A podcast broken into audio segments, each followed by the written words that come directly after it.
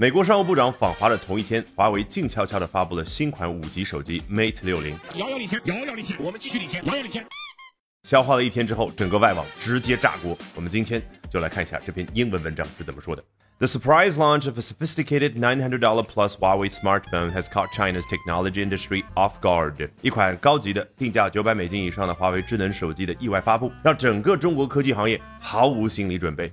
Catch someone off guard，这个 guard 指的是一个人的防备心，比如说 lower your guard，哎，降低一下你的防备心理。那这儿呢，off guard 就好像把这个防备心理就直接关掉了。所以呢，这个消息 catch 抓住大众、抓住整个行业的时候，也就是捕获了我们的注意力的时候呢，大家完全没有任何的防备心理。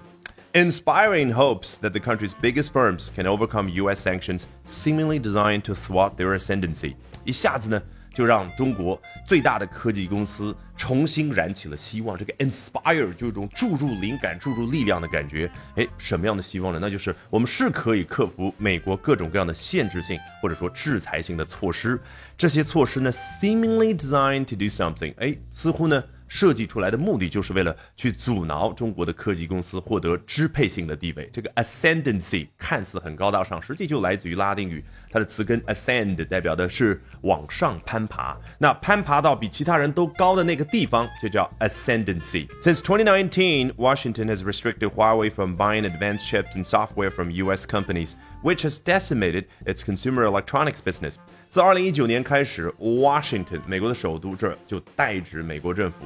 美国政府自二零一九年就限制华为从美国公司购买那些先进的芯片和软件，这样的结果就是重创了华为叫消费电子业务部门 （Consumer Electronics Business）。说白了就是面向我们消费者卖的这些手机，主要它的产品。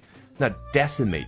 这个 deci 有没有让你想起来 decade 十年，以及说 the decimal system 十进制？哎，明明跟十相关的一个动词，为什么可以表达啊叫重创呢？啊，因为呢，古罗马时代有一个非常残酷的刑法，就一个部队呢出了严重的纪律问题之后啊，上面的领导呢决定每十个士兵干掉一个，这个就叫 decimate，所以才有了现在这样的一层意思。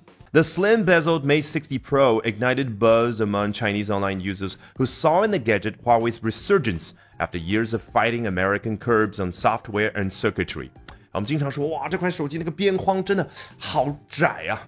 哎，那当然可以说，Wow，it's got a very slim frame，可以用 frame 这个词，但是比它更加高级、更加时尚的词呢，是来自于法语的这个 bezel。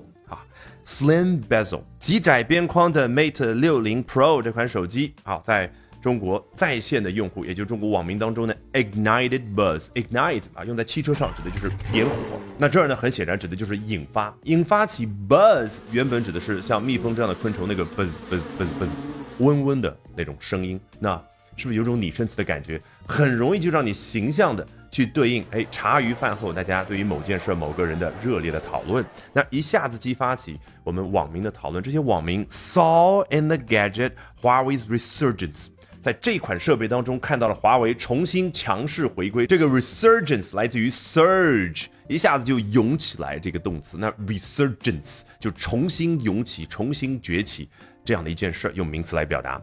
After years of fighting American curbs on software and circuitry，怎么会有这样的重新的崛起呢？是在多年的和美国各种制裁性的限制措施进行搏斗之后，你看这个 curbs，哎，可以指马路牙子，也可以指限制性的措施。为什么呢？你看那个马路牙子竖在那儿，为了什么？主要是为了防止你汽车要开上去，就限制住了。所以 curbs 就有了限制性措施这一层意思。那什么方面的限制呢？On software and circuitry，在软件和电路方面的限制。好奇怪，circuitry 和芯片有什么关系？别忘了芯片的本质，integrated circuit。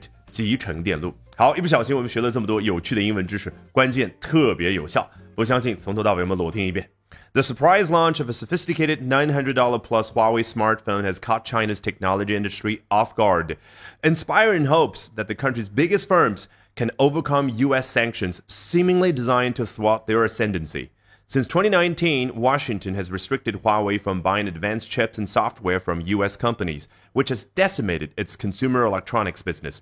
The slim bezeled Mate 60 Pro ignited buzz among Chinese online users who saw in the gadget Huawei's resurgence after years of fighting American curbs on software and circuitry. All right, that brings us to the end of today's edition of Albert Talks English. 今天的 Albert 说英文就到这儿，别忘了关注我的微信公众号 Albert 英语研习社，就能够免费获取大量的英语学习资源，同时了解我高效的英语口语学习方法。Bye for now and see you next time, guys.